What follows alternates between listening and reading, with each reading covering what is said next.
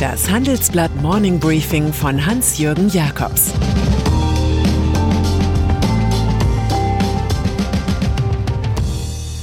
Guten Morgen allerseits. Heute ist Montag, der 12. Oktober, und das sind heute unsere Themen. Donald Trumps Wunderheilung. Söder entwirft Autogutschein. Ein Grundsatzstreit namens Kein Ohrhasen. Dieser Podcast wird präsentiert von O2 Business. Mit den neuen O2 Business Unlimited Tarifen sollen sich Geschäftskunden keine Gedanken mehr machen, ob genug Sprach- oder Datenvolumen vorhanden ist. Sie sollen sich nur noch entscheiden, welche Anwendungen für sie wichtig sind. Mehr dazu unter o2business.de. Donald Trump.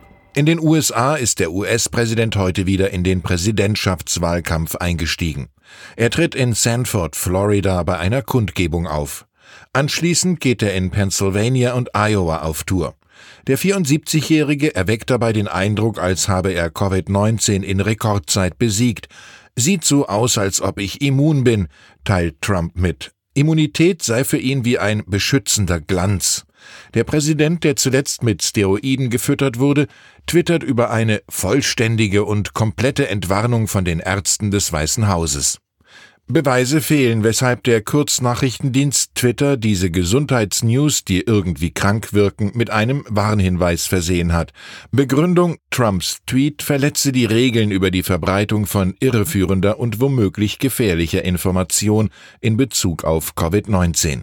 Es ist nun einmal so, dass Ärzte weltweit wenig über Immunität bei dieser Krankheit wissen, ganz im Gegensatz zu Donald Trump. Wir hoffen mit Oscar Wilde, Wer die Wahrheit sagt, wird früher oder später dabei ertappt. CSU-Chef Markus Söder in der beliebten Reihe Unser täglich Söder wird derzeit in kurzer Folge eine Kaskade von Neuigkeiten geboten. Am Samstag enthüllte der Spiegel, dass der bayerische Ministerpräsident im Tennis bei Bogenlampenbällen Lobs tatsächlich gut schmettern kann. Am Sonntag dann zeigte sich der CSU-Chef beim Sonntagsstammtisch im bayerischen Fernsehen enttäuscht, dass uns in der Corona-Krise trotz technischen Höchststands nichts anderes einfällt als Stofflappen vor Mund und Nase. Abends erklärte er in den Tagesthemen seinen 250 Euro Bußgeldplan für Maskenmuffel und in der heutigen Ausgabe des Handelsblatts schließlich erklärt Markus Söder seine wirtschaftspolitischen Reformvorschläge für die Republik. Motto Wir brauchen ein Update des Konjunkturprogramms. Söder will die Wettbewerbsfähigkeit der Firmen steigern.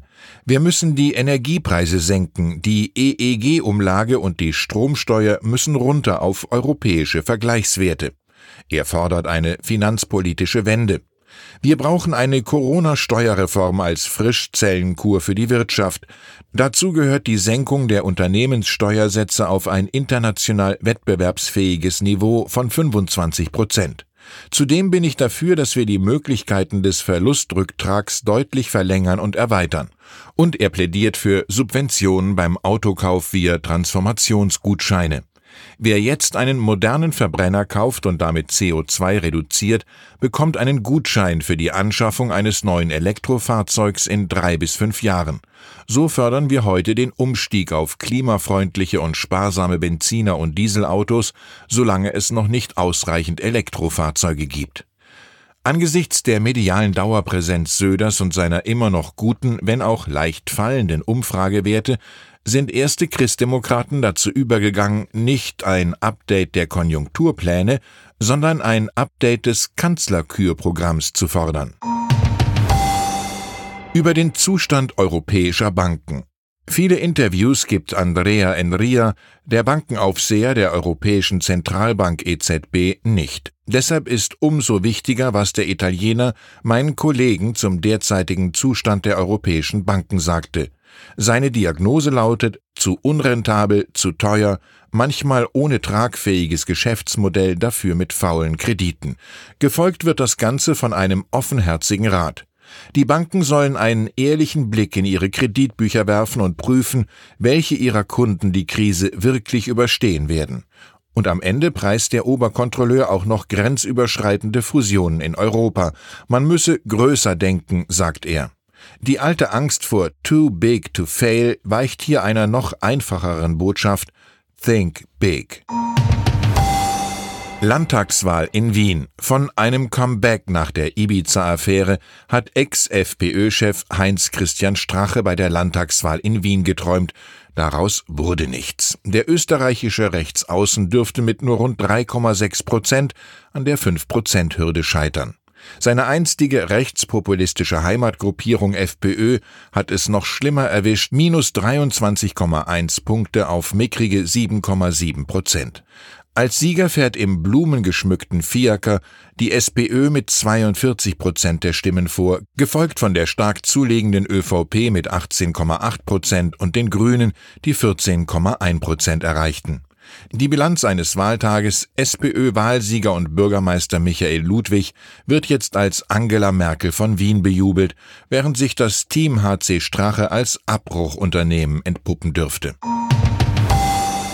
König von Thailand in Bayern.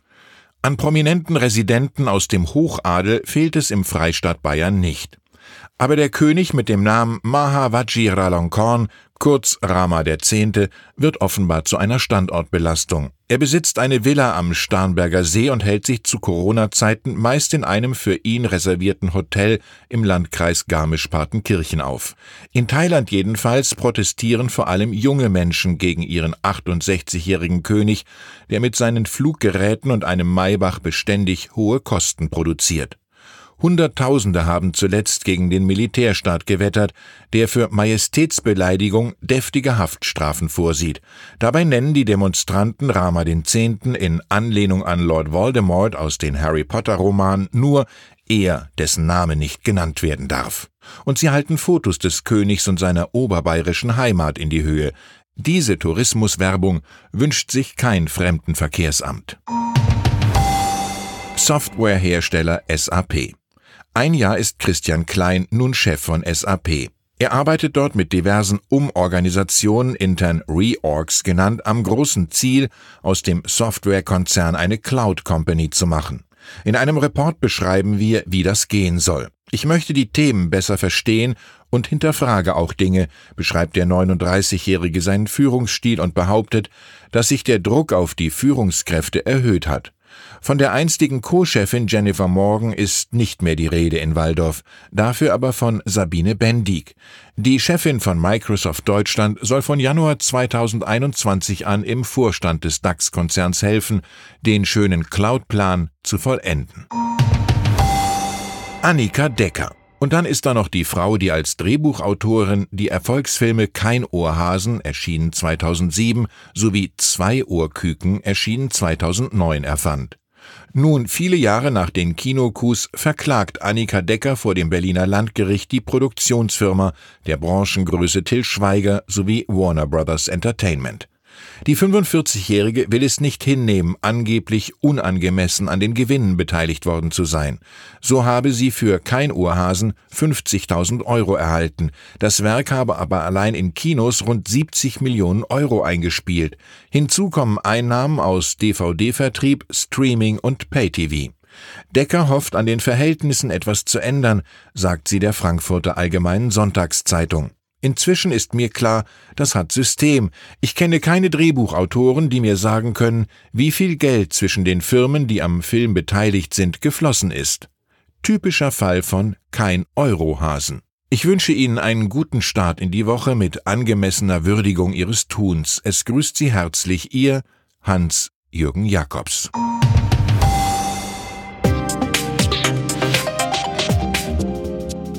Jakobs. 17.30 Uhr sprechen wir bei Handelsblatt Today über alle Themen, die die Finanzwelt bewegen.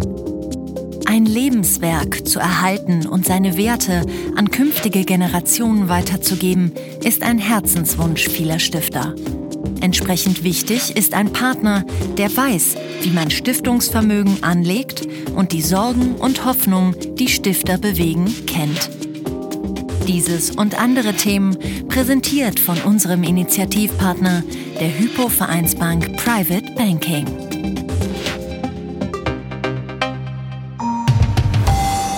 Das war das Handelsblatt Morning Briefing von Hans-Jürgen Jakobs, gesprochen von Peter Hofmann.